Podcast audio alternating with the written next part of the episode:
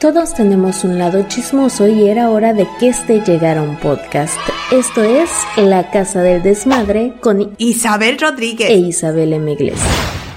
Hola mis queridos desmadrosos, los saluda su amiga Marisabel desde esta, La Casa del Desmadre, acompañada como siempre por mi inseparable hija.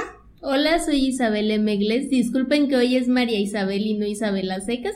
Ay, va, ya la conocen. Pero ya saben que me llamo Marisabel, aunque un día corte mi nombre.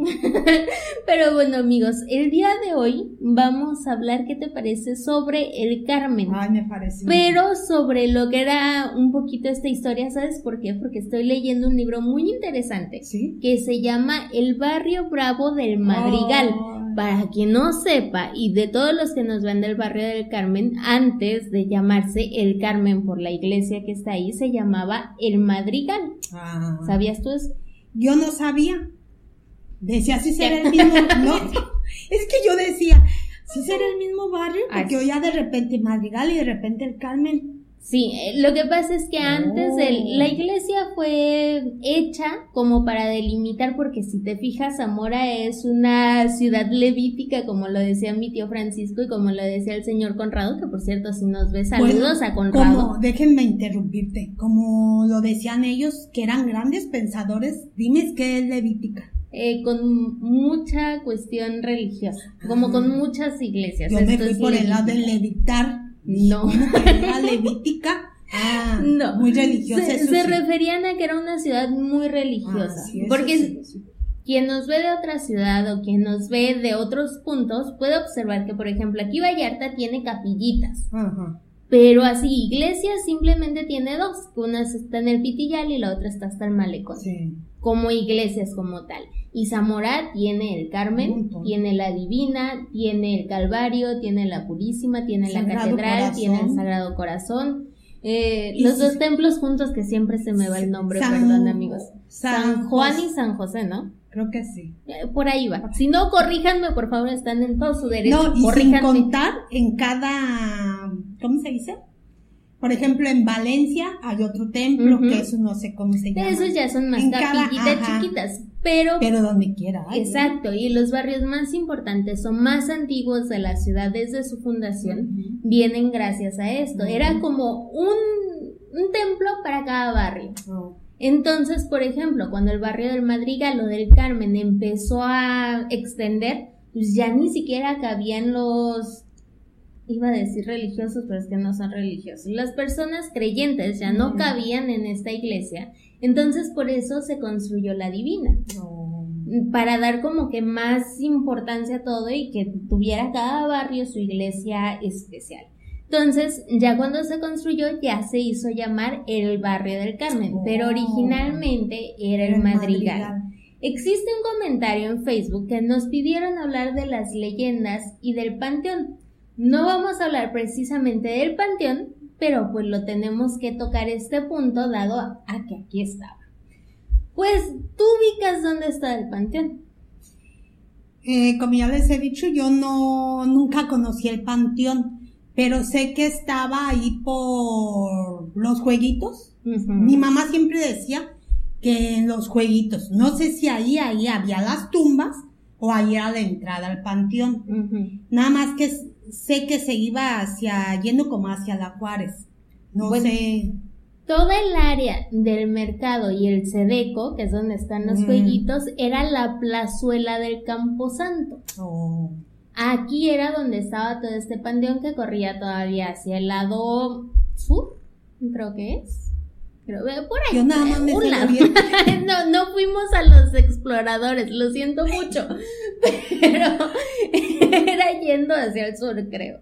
Hacia la Galeana y a todos estos lados, pero también avanzaba hacia la Juárez. Entonces había todo este panteón, pero del Sedeco y del mercado era la plazuela del Camposanto. Aquí era donde estaba el cementerio, que ya después hicieron la, la iglesia del Carmen, pero donada por unos cuartos que tenía una señora llamada Francisca. Oh. Entonces estos cuartos ella los donó y por eso hicieron la iglesia. Pero también sabías tú que muchas de las personas que hoy viven en el Carmen o que pudieron haber estado ahí, tal vez le hubiera regalado el gobierno sus terrenos. ¿Y por qué no nos lo regalamos? ¿Sabes por qué? Porque llegamos tarde. Porque llegamos tarde, porque nosotros... Cuando aún estaba el cementerio, el gobierno ah. regaló esos lotes porque necesitaban ampliar la ciudad, pero nadie se quería ir para allá porque era un cementerio. No, tenían cinco razones muy poderosas. Porque era un cementerio. Entonces, como nadie quería irse, pues estaban regalando ya los terrenos a ver si así, y algunos lo que hicieron fue aceptarlo y luego venderlos para ellos conseguir en otro lado sus terrenos. Así de que muchos de los que nos están viendo pudieron haber tenido su casa grande. Pero me imagino que eso fue en años muy sí, atrás, 1894. Ah, no, ni para cuándo se casara mi papá con mamá, así es de que... Mi, 1924, creo. No, para, ni para cuándo. Mi papá yo creo apenas había nacido unos añitos. Tenía cuatro años, ¿no? O más o menos. Sí. No, pues, entonces yo ya echándole la culpa a mi papá, por eso no tuvimos casa, porque no se quiso ir, no, pues si nos dieron desde... Cinco razones. No, antes No, pero fue esta una de las partes. Pero también, así como estaba el Camposanto, que era muy definitivo, también las esquinas o las calles estaban identificadas por ciertas tiendas o por algo. Antes, por ejemplo, las calles llevaban el nombre de algo que fuera muy famoso, así como el madrigal, como el del tren, o sea, todo llevaba como que su nombre de acuerdo a lo que era más famoso ahí. Ah, igual que los apellidos de antes. Ajá, eh, nuestros apellidos, por ejemplo, yo que soy González Rodríguez, mis apellidos vienen de que alguien de mis antepasados fue hijo de algún Gonzalo y de algún ah. Rodrigo. Entonces se transformó a esto, por eso hay apellidos que son Flores o algo. Porque era muy característico el decir, oye, ¿cuál? Ve con Margarita. ¿Cuál Margarita? La de las enchiladas. Tal vez tu apellido si se basara por enchiladeras o algo así. Las enchiludas. Le digo que nos encanta ponernos apodos. las hijas de Isidro, ¿de cuál Isidro? El matancero, ¿entendés? Cerda o algo así, no sé. Pudieran haber sido los apellidos, pero por eso viene el Flores. Que no, que no, éramos, que, podría ser vacas.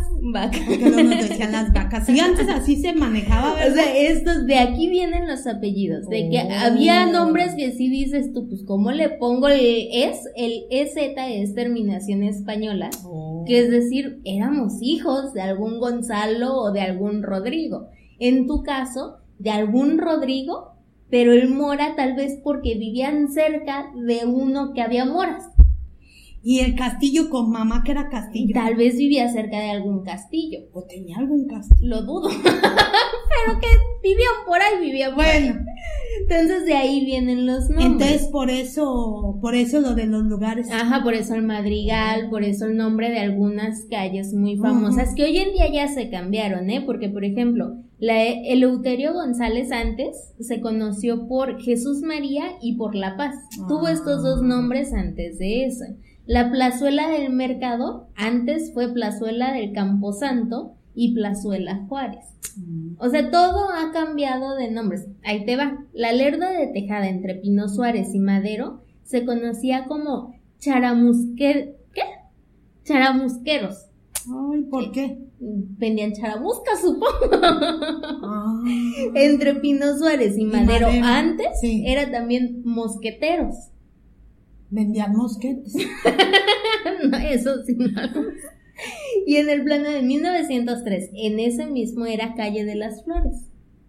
Había flores, me supongo. Entonces los nombres van cambiando de acuerdo al presidente en turno ah, y de acuerdo a cómo lo vayan identificando más. Pero en el barrio del Carmen existían tiendas que era como que lo más representativo. Tú llegaste a escuchar las playas que se mandaran, ve para las playas. Mi mamá nos mandaba a las playas. Pero no a las de Acapulco. ni a las de Vallarta. A las playas que, si mal no recuerdo, era una tienda. O una, si tienda o, No, la verdad no recuerdo, pero sí nos mandaba. Pero era como para el rumbo, ¿no? Sí, sí, Ve sí. allá para las playas. No te decían específicamente a la ¿A tienda, dónde? sino ve Para por allá para las playas. Las playas era una tienda de abarrotes que era propiedad del señor Pedro Vázquez, Oh. apodado el Juguín. no, no preguntes por qué el Juguín, que combinaba la venta de comestibles con los préstamos a réditos muy altos. Y ahí le viene el juguín. Le sacaba jugo. Las playas estaban en la esquina suroriente de Juárez y Sixto Verduzco, ya Mm. fuera del límite del barrio. Hoy en día está una tienda de tatuajes, me parece, o Sí, algo ahí así. esa tienda la recuerdo. Por ahí bien, había pasa el una camión. Ujú. Ya fuera del límite del barrio, pero así se le conocía a toda esa esquina. Entonces, gracias a esta tienda, la conocían como la playa o las playas. También conociste el alacrán. No, esa sí no me suena. Este nombre se conocía a la esquina de Pino Suárez con la avenida Juárez. Tomaba su nombre de una tienda de abarrotes que se encontraba en la parte norponiente de la esquina. Ah, la tienda sí alguna vez llegué a ir, ¿eh? Ah, pero toda la esquina tomaba el nombre del alacrán, Oh. igual que el- la calle del caballo de Troya, Eh, que era Mucha gracias al caballo. caballito que estaba ahí para distinguirlo. El paso preciso, no. Era una tienda de abarrotes que se encontraba en la esquina surponiente de Pino Suárez y Lerdo de Tejada. Se vendían también semillas. Fue de don Antonio Guzmán y después de don Raúl Razo. Esa sí la conocí, te voy a decir cuando yo estaba chica como tienda de abarrotes. No sé de quién sería en ese tiempo. Y ya con el paso del tiempo, la fueron, fue una, ¿cómo se llama? Donde venden pollo, luego una donde venden helados, paletas, y así no sé Hoy en día creo sea. que es como restaurante. Siempre lo he Oh. visto cerrado, la Sí, verdad. Nunca lo he visto abierto desde que estoy chica. Nunca he visto ese lugar abierto. Pero ahí era el paso Oh. preciso. ¿Te surge la idea de por qué el paso preciso? ¿No? No. El nombre lo tomó por ser esa esquina paso obligado para los cortejos fúnebres que viniendo de la ciudad llegaba al panteón municipal que comenzaba en lo que ahora es la calle Sixto Verduzco. Ah, por ahí yo creo que le daban el... Entonces a fuercitas tenías que pasar, por eso era el paso preciso. Ah, le hubieran, le puesto mejor el último viaje. Tu última compra.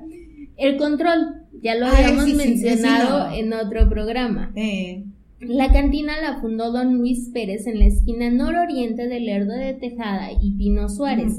Ahí estuvo de 1945 a 1957. En este último año, don Luis cambió su establecimiento enfrente. ¿Por qué? Porque, ah, bueno, eh, se cambió con el nombre original. Seguía siendo la cantina del control. Pero los dueños que le habían pedido el local, porque no era de su propiedad, Oh. dijeron, pues estaba dando aquí resultado una cantina, pues vamos a poner una. ¿Y sabes cómo le pusieron? El descontrol. Le trabajaron en el nombre bien bonito, pero así era conocido, o sea, era ve con el control o ve a tal, pero ya sabías tú dónde estaban todos estos establecimientos. Oh. Hay más, como la colmena, por ejemplo, el portón del Panteón Viejo. ¿Sabías dónde estaba? Estaba en la esquina de López Rayón y Sixto Verduzco. Era una reja metálica que ocupaba todo el frente del cementerio. Ahí ocurrieron acontecimientos de mucha importancia para el barrio que ya veremos después en otros programas. ¿Te parece? Fíjate que ahorita que estás diciendo todo eso, ahora sé por qué mi mamá cuenta también así. Hasta no se cuenta, le fue ¿eh? la voz. se me fue la voz de pensar. ¿No sería ella, ella una de los que puso así nombres? Porque mira, yo cuando estaba chica, recuerdo que a... Ay, yo creo de ahí nos salió nosotros ser el de poner apodos con mamá. Ajá. Pero ahorita por lo que te estoy viendo, ella sí era, mira, decía, vayan a traerme tal cosa. ¿A dónde? Con la señora del chongorete. Chongore- ¿qué Chongorete chongorete? así. A ver, ¿por qué le ponían según dices tú a las calles? Por según lo que tuviera, ¿no? La señora siempre tendrá traía un chongo aquí. Ve- ve- Eso chongo. chongorete no me suena tanto. Pero mi mamá sí era, la señora del chongorete. Ahorita estoy cayendo a la cuenta de muchas cosas. A mi hermana, a una hermana, llegaba a comprar leche a- con una señora. Y me acuerdo que la hija llamaba a su mamá. Mamá, te habla la señora de fomento. De fomento, porque su marido de mi hermana trabajaba en fomento. Hacía ¿Qué, en un fomento? Fomento era, ay, una donde pintaban automóviles Ajá. de una marca, por decir, de la Volkswagen, de, pero era fomento, así le decían. Y decía mi hermana, háganme la buena. pero ahorita, diciéndote eso, recordé que, mira, así le dan de haber puesto a cada, lugar, porque así, a ellas así. Eh, te digo, a nosotros éramos las chicharroneras, a las que vendían chivos a mi amiga eran las chiveras. Y así a cada una nos ponían un mote así ellas. Bueno, y todos sabemos que en el barrio del Carmen hay algo muy distintivo que a pesar de que hoy ya no es lo mismo, todos conocimos el rastro. Ah, sí. Siendo de que el rastro fue demolido en 1972. Fíjate. Y yo aún supe que se llamaba el rastro. No, que ahorita está creo en todo lo de basura y demás. Los carretones creo que ahí están. Pero esto era el rastro. ¿Hay algo que nos puedes contar del rastro? mi papá trabajó en el rastro, pero ha de haber sido en su juventud. Era el dueño. el fomento. ha de haber sido en su juventud. Porque yo recuerdo que yo iba, bueno, mis hermanas me llevaban cuando las guarecitas de Galeana, fíjense, ya las de Galeana, iban a bailar ahí al rastro adentro le ponían su altar a la Virgen de Guadalupe, los del rastro.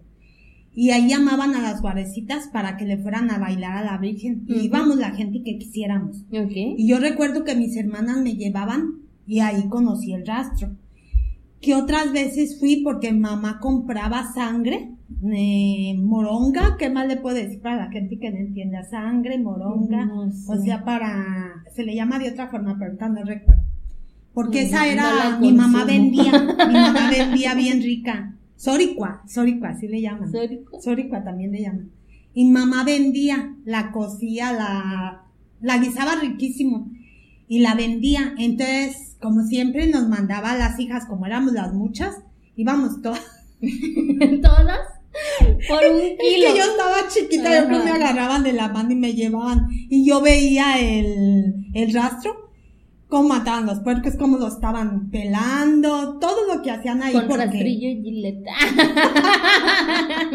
con cera, con láser.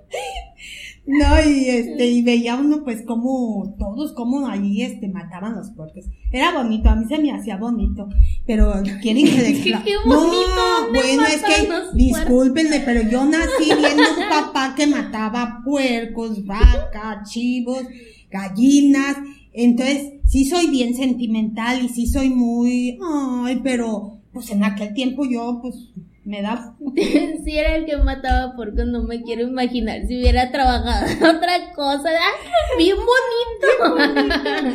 no, y este, pero un día déjenme platicarles una cosa que me pasó bien fea. Como ya les platiqué en otro video, doña Merceditas vendía taquitos en la esquina del Lerdo de Tejada y creo que era Nicolás Régoles. Entonces, como el rastro está ahí a dos cuadritas por la calle Galeana. Con permiso. Me imagino que algún día, no, no me imagino, se les escaparon unas reses. Ay, quiero pensar que eran reses. No creo que por mi tamaño hayan sido puercos. Porque yo así paradita me quedé, miren así, iban los, las reses, si mal no recuerdo, las vacas, pues para que me entiendan, ¿ya? Iban, pero... Sí conocemos lo que es una red, tampoco andamos tan no, mal, a lo mejor ¿eh? alguien, ¿no? Y se les escaparon del rastro. Y, pero venían, pero una... El comercial de Malboro versión bajo Ándale, ándale, no al pasito. Venían en friega, hechos una chica. y yo en la esquina, como siempre, de Chirota, o no me acuerdo si estaba comprando taquitos ahí con, con doña Mercedita me acuerdo que nada más me hice hacia la, como estaba yo en la esquina, Ajá. me puse así en la esquina, que yo no sé cómo no caí allí muerta, porque las vacas me pasaban así corriendo. Por que no eran reses. Mira, digo sí. Iba a decir toros, pues no, ni dos toros del, ¿cómo? Lidia. Lidia. Yo no sé qué sería. Igual, a la distancia igual eran puercos, pero como yo estaba chiquilla, yo los veía enormes. Igual eran perros. No sé qué, no sé qué hayan sido, pero sí recuerdo que todos los del rastro venían tras aquellos pero todos corriendo, tanto los animales como los señores. ¿Incluyendo a tu papá? Mi papá yo creo en ese tiempo no trabajaba ya en el rastro, porque yo ya no me tocó verlo en el rastro. Es que si hubiera estado cómico verlo corriendo. No, no, ¿sabes? Sí, pero ¿sabes qué? Yo creo que no, porque yo ya cuando ahí tengo eso de, razón, cuando vivimos por la López Rayón, mi papá ya era cuando te digo que iba a las casas a matar puercos, luego tuvo una carnicería, luego tuvo, o sea que yo ya no lo vi ahí en, en el rastro, ya no me tocó eso haber sido cuando él estuvo muy joven o que le andaba cerrando la hoja a mamá, quién sabe. bueno, aquí va un fragmento de este libro que se llama El Zangarro. Así el ¿El zangarro? Zangarro. Supongo que ha de ser como un changarro hoy en día por la definición o la connotación que toma. Pero este es un extracto escrito por Alfonso Verduzco Prado. Si no tengo mal entendido, ahorita es un sacerdote que sí, creo que sí. También relacionado con la hacienda de los espinos. Si no han visto, vayan a Vive Zamora a ver los espinos. Pero dice, allá por el barrio del Madrigal había un zangarro, el típico zangarro de barrio, en provincia. El dueño era don Chayito, un cincuentón soltero. Algunos mal pensados decían que era gay y que por eso, de joven, lo habían corrido del seminario. La verdad es que nunca se supo nada, tal vez porque poseía el don de la discreción o porque en verdad era un sujeto recto y recatado. Bueno, estamos hablando de otros tiempos, ¿verdad? Eso sí, los domingos nunca faltaba la iglesia del Carmen, a la misa de nueve. Sus hermanas hacían trutru y cosían ajeno. ¿Qué es trutru? ¿Qué cosían? Me imagino que agarraban la máquina. Antes le decían, a coser le decían trutru. En fin, bueno, hacían trutru y cosían ajeno. En su zangarro vendía de todo, hilo de cadena, piezas de encaje, cabeza de indio. Como en las películas, es una tela muy... Mm, muy que deja pasar el viento. O sea, la agarraba uno para hacer como costuras al Ah, ya, ya, ya, ya. ah, ya. Ajá, bueno. Qué despectivos con lo de cabeza de indio, pero bueno azúcar en terrón, sal de grano, jabón amarillo, lejía, manteca de don Fernando. ¿La manteca era de don Fernando o era de don de no, era de don Fernando. ya cuando te la vendiera tuya. Semas de granillo y virote de don Fidencio. Le vendían el virote a don Fidencio. ¿Eh? Ah, mira, vendía de todo ahí porque Don Fidencio era un panadero, creo que estaba por el caracol, bien famoso también. Ah, pues vendían ahí también. Los niños solían, solíamos robarnos los blanquillos de las gallinas domésticas y los cambiábamos ahí por canicas, a balanzas o alabanas, no sé, a balanas. ¿Qué es eso? ¿O balanas? A balanas. balanas. Bueno, no sabremos. Y natillas, pipitorias y ah, Como una oblea en la ovalana, creo. Ovalana. Ah. Como una oblea. Como pipitorias. es un dulce que es de pepitas de calabaza, de semillita de calabaza. Se me antojó, con dulcecito. Te hacen como las palanquetas de. Yo me voy yendo yo a Walmart. Oiga, no tiene pipitorias. Sí, ah, sí, pero no me van a saber decir ah, que no. es una pipitoria. sí, hay un lugar ahí que te yo y el otro día que fui a Walmart me fijé que tienen, tienen de tienen muéganos. ¿Habías oído tú de muéganos? Sí, ah, pero en términos de que todos pegados. Sí. No por el dulce. Sí, no, es el dulce. Yo, yo conocí otro término, pero ya me veo pidiendo una pipitoria. Oiga, me dan pues Es pepita, es una pepita de calabaza, pero bueno, una semillita. Sí, pero es que en esta generación nadie conocemos lo que es pipitoria. y puchas. Es así, es, es, un pan bien bueno, bien bueno con adentro con crema pastelera. Crema pastelera. Es el mismo pan de las donas Ándale, ándale. Sin el hoyito de las donas y rellenos con crema pastelera, eso Ajá, ese está bien rico. Cuando era temporada preferíamos cera de Campeche y papel de China para hacer huilas y volarlas. ¿Así, huilas? Porque yo hacía yo hacía papalotes y los vendía cuando estaba chiquita. Fui empresaria. G-U, diéresis, I-L-A-S, huilas. Así se lee.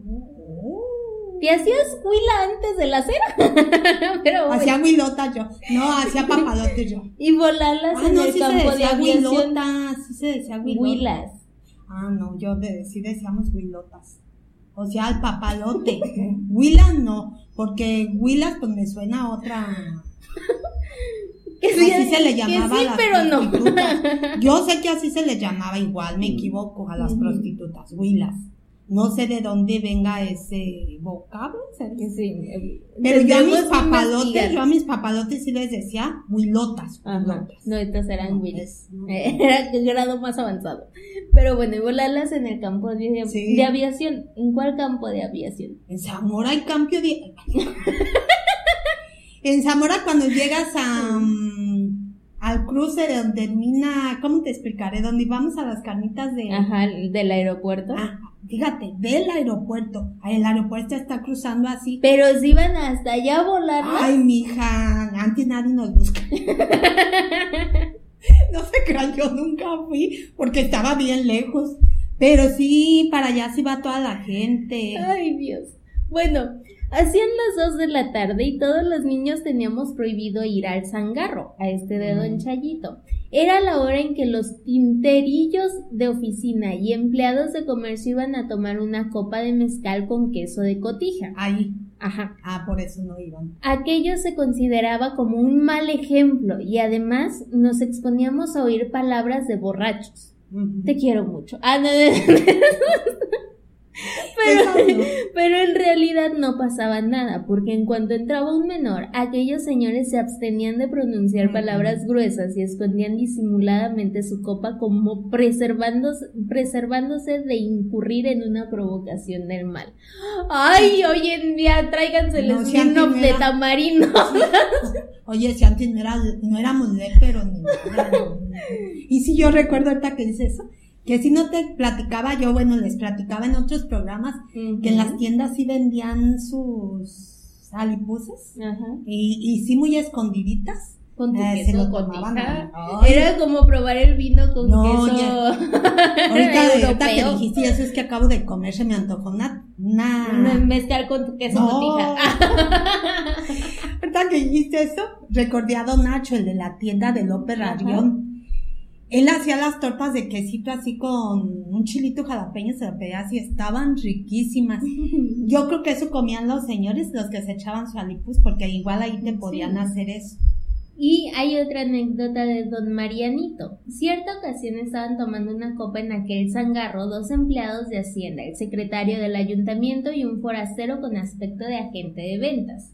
Había, ¿qué? Hablaban como es fácil suponer de las movidas chuecas del jefe de Hacienda. El secretario presumía de ser socio del presidente municipal en lo que se refiere al segundo frente. Todo aquello entretejido con habladurías y exageraciones de lo acontecido en Cal la Bella la noche anterior. Ah, muy También muy famosa. famosa en el Carmen, no por ir a rezar, pero calle abajo cabalgaba el doctor don Marianito. Era un médico tan singular como querido del pueblo. Todos los días visitaba a domicilio a sus pacientes, cabalgando un viejo y flojo Mm, retinto, con montura y bridas al estilo inglés. ¿Qué es eso? No sé, nunca he sido amazona. Amazona, ¿qué Para tiene? subirme a un caballo y decirte que eran las Pues bridas y las amazonas no andaban ¿No? en montura, creo yo, ¿eh? Sí. ¿Sí? Mira, antes de hacer este Amazonas, programa, Amazonas, bien, bien. Amazonas de aquel tiempo. ah, no sé. Pero hay que, hubieras de tener a Quito para que el- no nos quedemos, que nos vean tan ignorantes, pero es que como no sabemos ni de, ni qué vamos a decir, pero sí. Bueno, yo no era. Es- ¿sí es como Una persona que ve un caballo se Ajá. llama amazona. Ah, sí, es que yo me estoy yendo por la raza amazona, que data de. Amazona. Amazona. No, yo te estoy diciendo de una persona que cabalga en un caballo. Ajá. Cabalga en un ¿No, caballo. ¿No sería más bien dicho jinete? Sí, pero ah, hay gente que dice una amazona así. Ve, ve, ¿cómo? Eh, programas de Ajá. YouTube. Ay, Se me fue el nombre del programa de YouTube donde te informan todo Bueno, eso. Lo buscaremos en Google. Ya no nomás juegues. Pero bueno, dice. Nacio, ¿Cómo? National Geographic. National Geographic. Bueno, dice, a su vez, el atuendo personal del doctor era también completamente fuera de serie. Botas y pantalones tipo inglés, Ah. chaleco y chaleta cor- chaqueta corta, reloj de bolsillo, gruesa leotina de oro, corbata de mariposa, lentes sin orejeras y zaracof. Ay, ya me lo imaginé. El señor doctor Marianito era un hombre respetuoso, conciso y poco comedido en su hablar, parco y recatado en su actuar. Cuando el viajero aquel lo vio venir, pregun- preguntó curioso por aquel extraño señor, a lo que el secretario inmediatamente contestó con aquel aire de bufón que lo caracterizaba. Ahora mismo lo verás, y salió al encuentro de don Marianito. Después de un momento de insistencia logró convencerlo de entrar al zangarro. Las personas que están aquí, le dijo, son honorables y decentes, así que nada importa que usted recete aquí mismo. Diga pues, repasó don Marianito, ¿qué malestares siente? ¿Cuáles síntomas tiene? Mire usted, repuso el secretario, mi mal es muy extraño. Duermo y como si no durmiera. Como y como si no comiera. Obro y como si no obrara. Don Marianito escuchó todo aquello percibiendo la falsedad del supuesto paciente y el dejo burlón de sus amigos. Tomó entonces su recetario y escribió con todo parsimonia una fórmula que... Perdón, es que está borroso el libro. Una fórmula que luego de cobrar sus honorarios entregó al secretario, recomendándole aplicar al menos tres veces al día. Cuando se hubo alejado el doctor Marianito, todos se precipitaron a leer la receta que por cierto fue muy clara y precisa. Se leía simplemente Chingue usted su madre como si no la chingara. fin del relato. ¿Y era casado don Marianito? No lo sé. Ah, y es que me lo imaginé bien bonito cuando me lo describiste. ¿Y qué dijiste? Lo voy a ir a encontrar así como No, Dana Pablo. Y ahorita fíjate de qué, qué edad tendría, me imagino por... Ya sería como tu abuelo. En caballo, imagínate cuántos años hace. Ya sería como la versión de mi tatarabuelo, yo Eh, creo. Ay, qué bonito. Pero bueno amigos, esto era para informarlos un poco más sobre el barrio del Carmen. Coméntenos si quieren que sigamos hablando de esto, si tienen algún pedimento especial sobre las leyendas. Ya vienen en camino los documentos para contárselos bien, leído todo esto, no nada más de No, y de primera mano todo lo que nos ha pasado en mi casa, que vivíamos ahí cerca del panteón. Eh, Pero no forman leyendas de toda Ah, no. la ciudad, es simplemente lo que te pasó a ti. Pero para la próxima veremos. ¿Te parece? ¿Algo que quieras agregar? Que no, dese- no dejen de suscribirse y seguirnos por todos los donde, donde nos Ajá. tengan que... Lo que quiso decir es que no Oye, dejen. me dejó emocionado. ¿Qué Marianito? No, sí, síganos por donde quiera y Le voy a todo. echar el colmillo a don Marianito. Oye, y sobre todo que nos manden saludos, me da mucho gusto y du- duermo bien contenta porque me, me hacen recordar mis, mis tiempos allá en Zamora. Manden saludos, ya saben que aquí los vamos a estar diciendo. Manden sus anécdotas para contarlas también. Entonces, amigos, nos despedimos de este programa y nos vemos a la próxima. Recuerden que cuando la fuer- fuerza, que cuando la fuerza mengua. Queda la lengua. Hasta la próxima, amigas. Adiós.